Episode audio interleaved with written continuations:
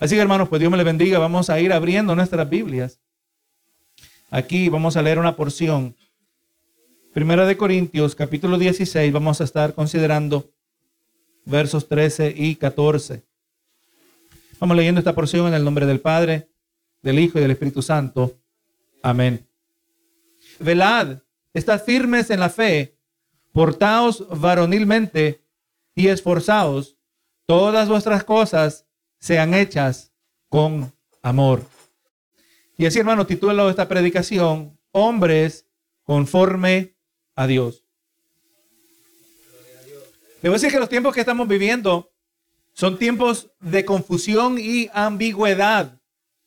Lo que eran las pautas principales que de manera universal definían el orden en la sociedad están siendo removidas a tal grado que para muchos se ha vuelto imposible o innecesario establecer las diferencias entre hombres y mujeres. Dicen que están tratando de reestructurar la unidad familiar, pero lo que realmente buscan es destruir lo que se considera la familia nuclear como el núcleo, el, el bloque más básico de la estructura de la sociedad. Y vemos que estos siniestros inventores y promotores de estas ideologías Saben que familias unidas, familias sólidas brindan continuidad dentro de una sociedad, pero quieren eliminar a la familia como ha sido siempre. Y gloria a Jesús, quieren reestructurar o más bien quieren reemplazar la moralidad, los valores que definen nuestra sociedad.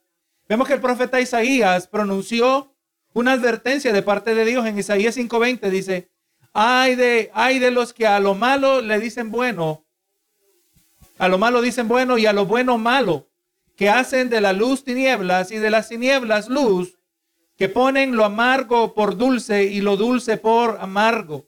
Usted sabe que en el día de hoy el feminismo ha contribuido mucho en la destrucción del papel tradicional de la mujer, pero también ha contribuido a la devastación de la masculinidad. Tenemos en el día de hoy hombres que se identifican como feministas.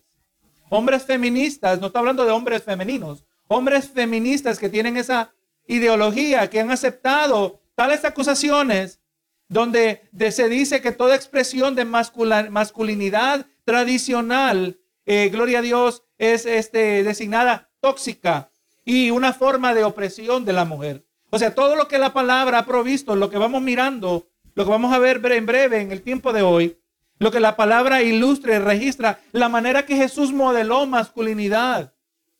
En el día de hoy eso es visto como tóxico. Benito Jesús. Y esto ha resultado en hombres que no saben ser hombres y mujeres que no saben ser mujeres. Y con toda polémica que enfrentamos aún en nuestra edad moderna, la palabra de Dios resulta nuestra brújula para navegar en momentos tan turbulentos. Si hay confusión, si hay ambigüedad, si nadie sabe nada, Gloria de nosotros encontraremos el camino que nos va encarrilando, nos va dirigiendo, siempre será en la palabra del Señor. Vamos a, a lo largo de esta predicación, vamos a considerar, hermano, que queremos eh, ver que hombres que saben ser hombres también van a ser buenos padres y esposos. Y, el verso que, y los versos que están bajo nuestra consideración nos coloca justamente al final de esta epístola escrita a los Corintios. Gloria a Dios, la congregación en Corinto estaba muy lejos de ser una congregación ideal. Y por eso encontramos eh, la necesidad de Pablo de escribir eh, esta epístola. La mayor parte de este escrito, de esta epístola, fue dedicada a reprensión y corrección. Usted sabe que de una totalidad de 16 capítulos, 14 tratan con corregir comportamientos errantes y desviados. Si usted recuerda, una de las cosas que resaltaba, estaban abusando de la cena del Señor, ¿verdad? La Santa Cena. El capítulo 15 no solo eh, se base de se, se aparta del aspecto, gloria a Dios, de la práctica, sino que ahora no solo trata con comportamientos errantes desviados, pero trata más bien con una teología distorsionada. Mientras que el último capítulo brinda pautas prácticas para aplicar todo lo previamente mencionado. Y el verso 13 y el 14 forman parte de una, de una serie de importantes imperativos o mandamientos apostólicos requeridos de parte de la iglesia en Corinto. Este hermano era una congregación dividida, una, una congregación fragmentada en, en facciones, con lealtades divididas. Unos decían, yo soy de Pablo, yo soy de Apolo, estaban divididos. Y esta misma congregación también estaba corrupta a causa de su intención eh, de seguir siendo partícipes de ciertos aspectos mundanos de la sociedad que la rodeaba. Hermano, cuando nosotros no tenemos una clara comprensión de la palabra del Señor, no sabemos distinguir entre lo que es santo y lo que es prófano. Amén. Lo que purifica y lo que contamina. Esa es una acusación que Dios ha tenido universalmente, la tuvo con el pueblo de Israel acerca de sus propios sacerdotes.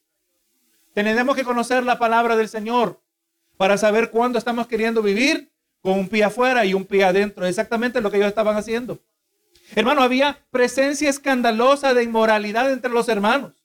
Y mientras que otros intentaban mantener comunión con hermanos que eran arrogantes y descarados en sus pecados. La palabra advierte contra eso, hermanos. Eh, alguien que practica el pecado de manera que no lo esconde y todavía pretende ser hermano, dice, ni con aquel ni con más, dice. Y eh, lamentablemente estos hermanos no estaban haciendo esto. Como ya dije, esta congregación estaba muy lejos de ser ideal, ¿verdad? De brindarnos un ejemplo digno de imitar. Y mientras eh, llevamos esta consideración en nuestras mentes, nos va a ayudar a entender y le brinda mucho más peso a los imperativos que aparecen en este capítulo y en, en particular, gloria a Dios, los versos 13 y 14. Vamos a mirar que se nos presenta que la prevención y la protección contra la corrupción que estaba presente entre estos hermanos se reduce a lo que podemos mirar en estos dos versos. Dice el verso 13, velad, estad firmes en la fe, portaos varonilmente y esforzaos.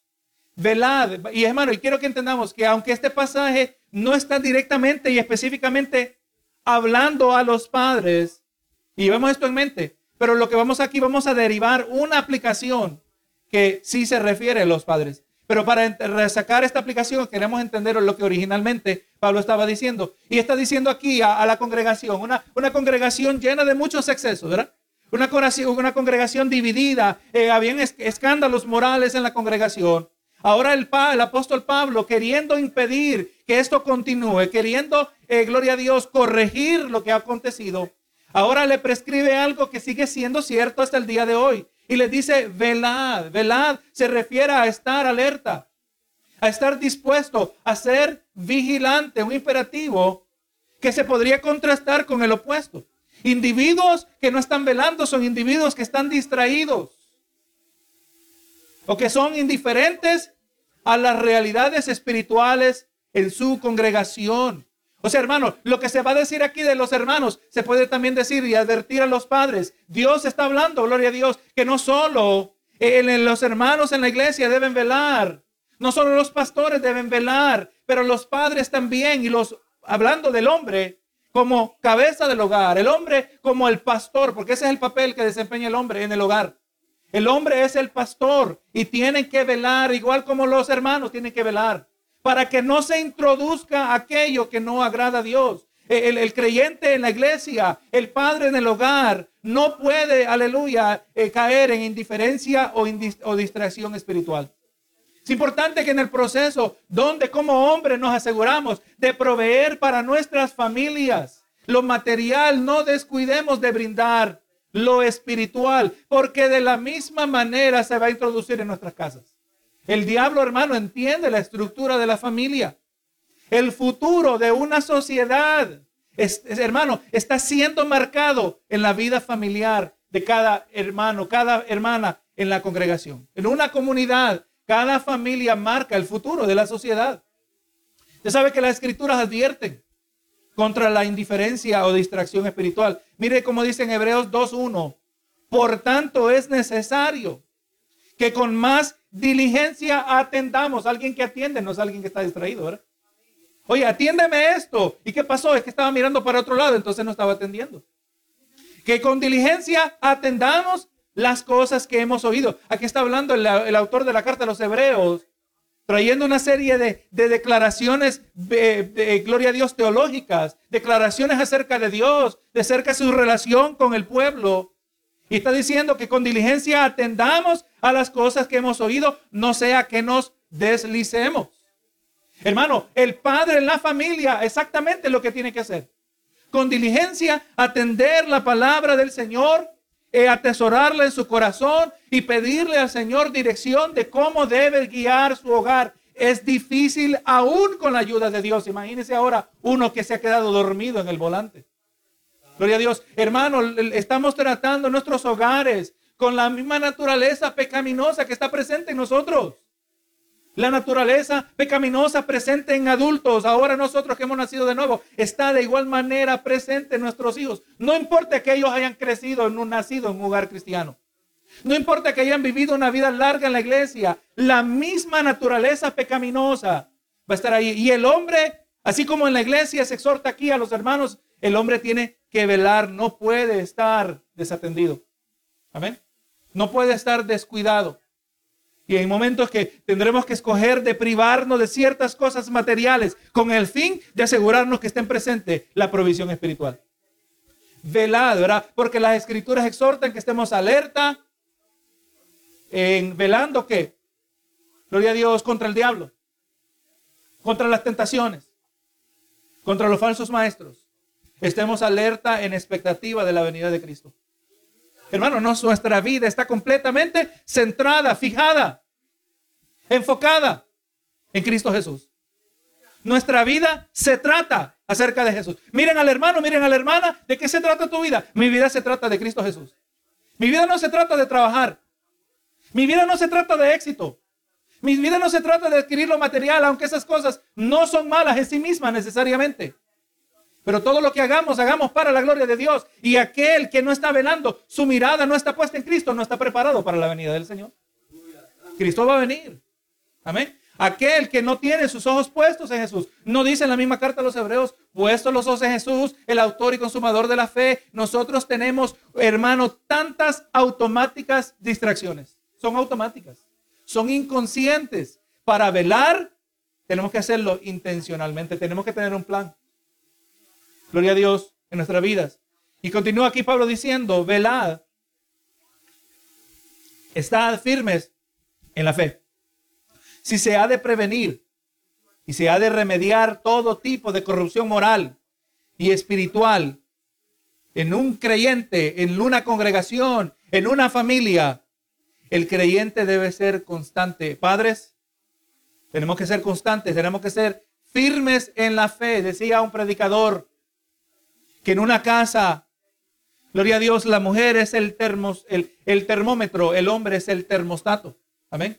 El hombre es el que va en muchas maneras va a dictar, va a impartir el ambiente que va a haber en ese hogar. ¿Por qué? Porque el hombre es mejor. No. Es porque así Dios lo diseñó. Porque el hombre fue puesto como cabeza en el hogar. ¿Quién? La palabra dice que a quien Dios hizo primero, no a Eva, sino a Adán. Amén. Y cuando pecaron Adán y Eva, no dice la palabra que fueron abiertos los ojos de ambos cuando Eva comió, sino cuando Adán, porque el pacto fue hecho con Adán. Y cuando se le abrieron los ojos y cuando Dios vino y los llamó a cuenta, no llamó a Eva, aunque él sabía que Eva comió primero. Llamó a Adán, porque el hombre es responsable de los pecados que hay en su hogar, en su familia. Amén. No dice la palabra que el hombre que no, que no provee para sus hijos es peor que un incrédulo. ¿Verdad que sí? La palabra también dice que un pastor que no sabe regir su casa tampoco lo podrá hacer en la casa de Dios. Hay muchos hombres que son pastores que están descalificados, hermanos. La palabra lo descalifica. Si no saben de guiar a su familia, ¿cómo van a guiar la familia espiritual? Estas son serias implicaciones. Tenemos que ser firmes en la fe. Esto se aplica en un sentido general a todo hermano, pero aquí estamos aplicándolo también en un sentido específico a todo padre. Porque el padre es el pastor en su hogar. En la carta a los Efesios, eh, Pablo brinda las siguientes palabras, Efesios 4:14. Por un lado, aquí miramos en, en Corintio, en Corín, primera de Corintios, dijo, está firmes en la fe.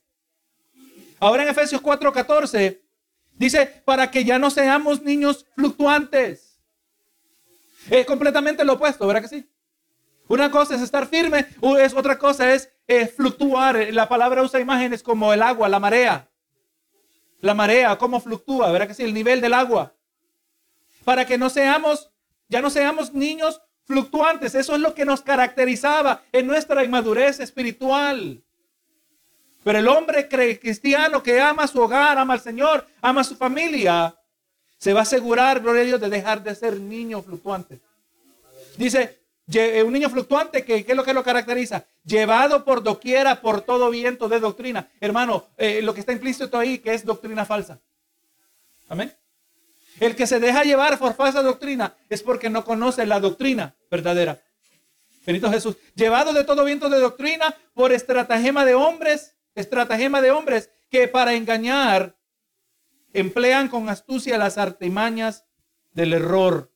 El hombre de Dios debe estar, debe estar en alerta, pero no es simplemente es una actitud en la mente, sino esa alerta, eh, ese estado de, de vigilancia, viene de un espíritu que está siendo alimentado. Amén. De una madurez que está siendo desarrollada. De una estabilidad espiritual. Estando firme en la fe. La firmeza espiritual de un creyente es tan robusta como la solidez de su conocimiento y convicción doctrinal.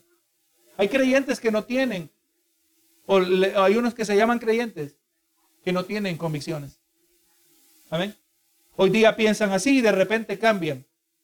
Aleluya, no hay convicciones porque no hay conocimiento de la palabra del Señor.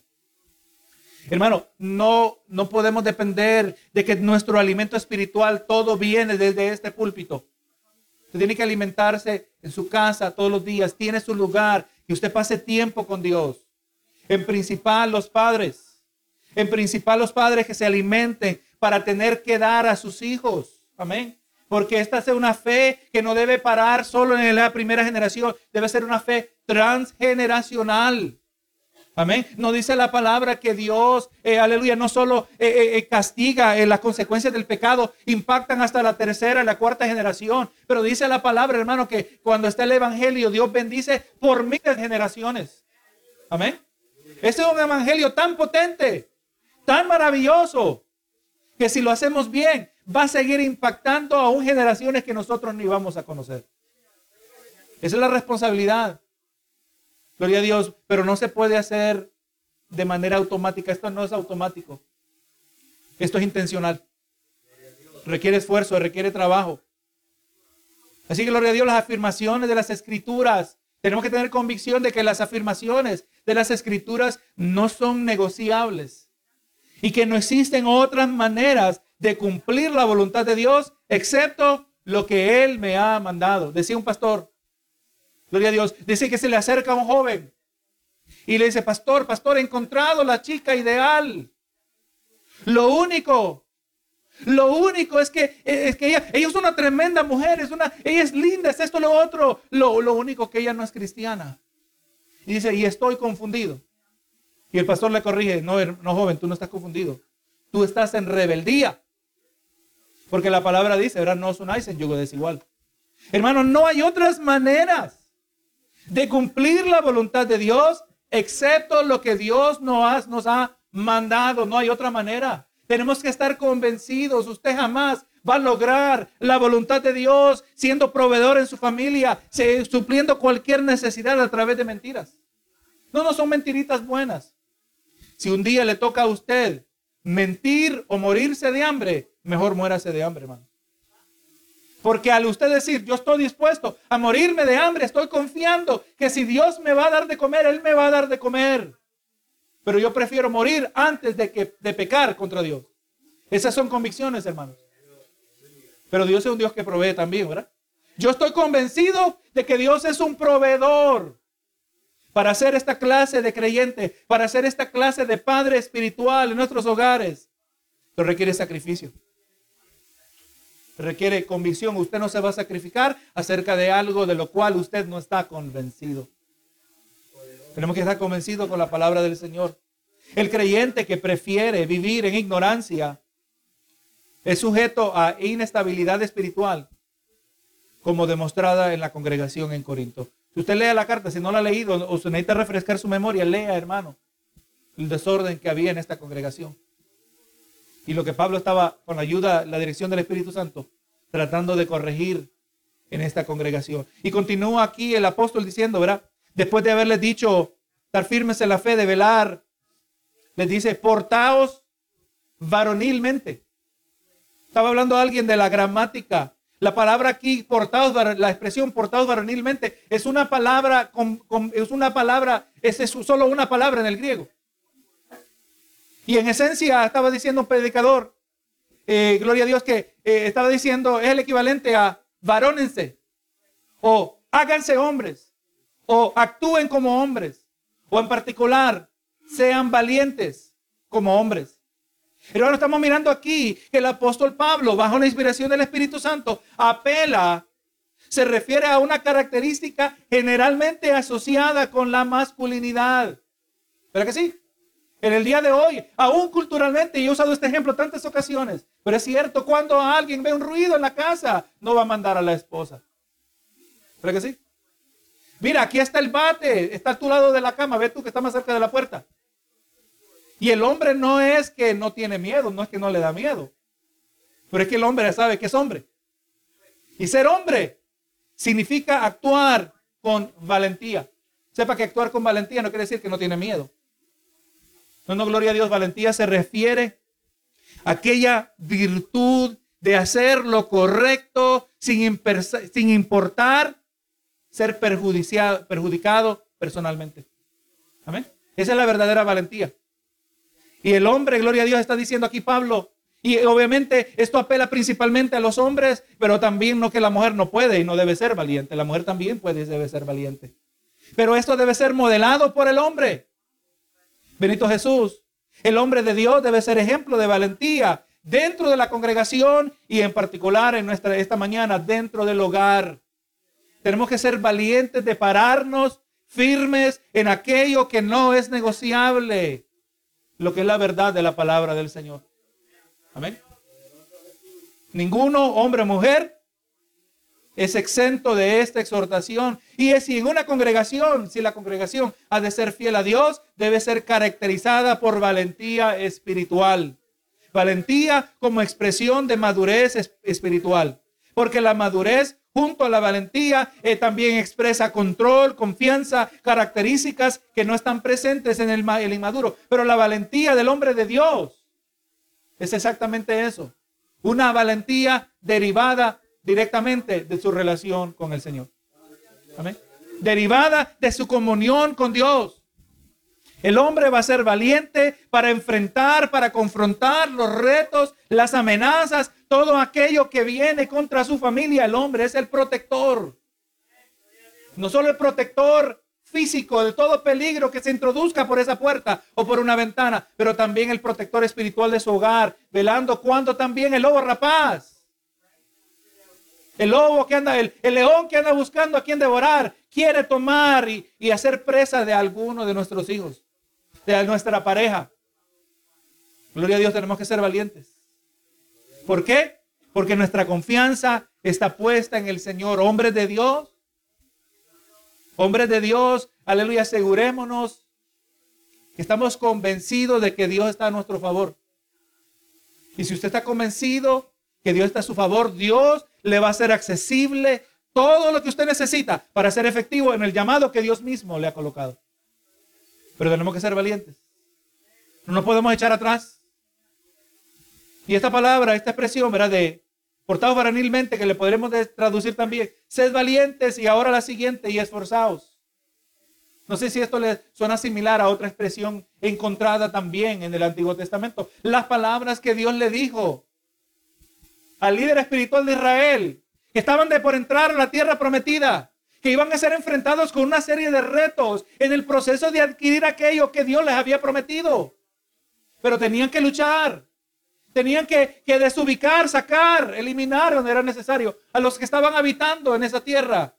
No porque Dios era injusto, sino porque aquellos estaban recibiendo el juicio de Dios. Y Dios le dijo, el reto que tienes por delante, esfuérzate y sé valiente. Amén. Exactamente lo que está diciendo Pablo aquí en el día de hoy. ¿Se lo estaba diciendo a las mujeres que tenían niños de brazo? No, se lo estaba diciendo a Josué, el ejemplo, un hombre de guerra. Amén. un guerrero, un protector, un defensor, un conquistador. Eso es lo que es el hombre en la familia. ¿Pero que sí? Y le dice, esforzados y sed valiente. Aquello que en el día de hoy le están llamando masculinidad tóxica es la masculinidad que honra al Señor, le voy a decir. Hombres valientes. Hombres que se ponen enfrente. ¿Sabe que en el día de hoy las mujeres feministas se ofenden que usted les abra la puerta? Cuando el hombre entiende que eso es una expresión de honra hacia la mujer, no solo hacia su esposa, pero la mujer en general. Por cuanto la palabra dice que la mujer es un vaso más frágil, hablando que la mujer es digna de un respeto especial. Gloria a Jesús, digna de grande honor. Pero en el día de hoy, mire cómo el diablo, ¿verdad? A lo malo le han llamado bueno y a lo bueno le han llamado malo. Cuando ven un hombre tratando de, de resolver, de contestar preguntas, están diciendo, tú estás siendo tóxico. No, no, eso no es lo que la palabra establece. El hombre es el padre, es el pastor de su hogar y vela por sus hijos. Está diciendo, esforzados, le está diciendo, sean fuertes. Sean valientes, pero sean fuertes. Y aquí se refiere a aquella fuerza que origina en Dios, fuerza que es cultivada por medio de aquellas experiencias que Dios utiliza para preparar al creyente, para preparar al Padre. Oh hermanos, el hombre indudablemente lleva, especialmente cuando es el, el proveedor exclusivo del hogar, lleva una carga especial, una carga que puede producir mucho estrés. Los niños no entienden. Aleluya, pero es, eso podría ser una, una, una carga abrumadora en nuestras vidas, pero cuando dependemos del Señor, nosotros sabemos que el Señor nos va a ayudar. Y el Señor es fiel, hermano, yo le puedo testificar de eso. Yo miro, Gloria, yo me acuerdo cuando mi esposa y yo estábamos recién casados y pensamos en la idea de nuestro primer hijo que todavía no había nacido. Decíamos, Señor, eh, eh, aún todavía ni estaba embarazada mi esposa. Y decimos, ¿y cómo le vamos a hacer económicamente? Y los dos trabajábamos. ¿Cómo le vamos a hacer? Eh, eh, trae un, número de gastos y decíamos, eh, pero Dios decidió otra manera y, nació nuestro hijo. Y Dios ha provisto. Y han nacido todos nuestros hijos. Y Dios ha seguido proveyendo. Dios es fiel, hermano. Cuando acertamos el reto. Gloria a Dios, tenemos que ser valientes. De valientes para confiar, valientes para depender de Dios. Importante que hagamos la distinción. El feminismo de hoy en grande manera existe no por hombres masculinos, sino por hombres machistas. ¿Verdad que sí? Que han llevado la masculinidad al exceso. Se han ido al extremo que toda expresión de masculinidad, todo lo empaquetan en un solo paquete. No, hay hombres que son machos, gloria a Dios, que son masculinos. Y hay unos que son machistas, aquellos que abusan de lo que Dios le ha dado. ¿verdad? Pero no, no, en la palabra del Señor Dios no nos llama a ser machistas. Dios no nos llama a ser tiranos en nuestros hogares. Dios nos llama a ser guías sabios, utilizando lo que Dios nos ha dado, en particular nuestra ayuda idónea.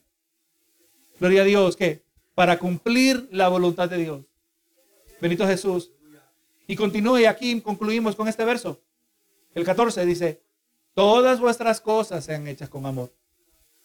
El componente final que Pablo brinda como parte de la más importante exhortación a los corintios está en la motivación de todo lo que deben hacer como cristianos. El amor es el origen, es el sustento y es la meta que debe estar presente en el corazón de cada creyente. Y aquí como hemos estado hablando, en el corazón de cada padre. Amor hacia Dios es el amor hacia los hermanos. Es aquello que corrige lo torcido, aquello que impide la corrupción. Y cuando amamos a Dios, no queremos pecar contra Él. Cuando amamos al hermano, tampoco queremos herirle. Así también, hermano, lo aplicamos a los padres. Si no corregimos a nuestros hijos, la palabra dice que nuestro Padre Celestial, Él es nuestro Padre, como leímos en Hebreos. Y Dios al que ama castiga y Él corrige. Pero el que no recibe la corrupción, ese no es hijo de Dios. El padre debe corregir a sus hijos. No nos podemos, aleluya, dejar. Si usted no lo corrige, alguien lo está torciendo. Eso es automático, sepa. Si usted no corrige a sus hijos con la palabra del Señor, alguien lo está torciendo. Lo están torciendo ahora múltiples fuentes en las redes sociales. Gloria a Dios, tantas voces hablando lo contrario. Y a veces hay voces que no necesariamente Están hablando algo que es malo, pero están enfatizando lo que no debe ser enfatizado. Cuando nuestra vida se trata exclusivamente acerca de Dios. Todo comienza con Dios, todo termina con Dios. Y todo lo que nosotros necesitamos, Dios lo va a proveer. Así que hermano, lo que debe ser cierto de cada miembro en la congregación, indudablemente es de igual manera cierto acerca de todo padre de familia. Que de la misma manera guía a su familia conforme a la palabra de Dios con el fin de evitar corrupción moral y la distorsión de la verdad.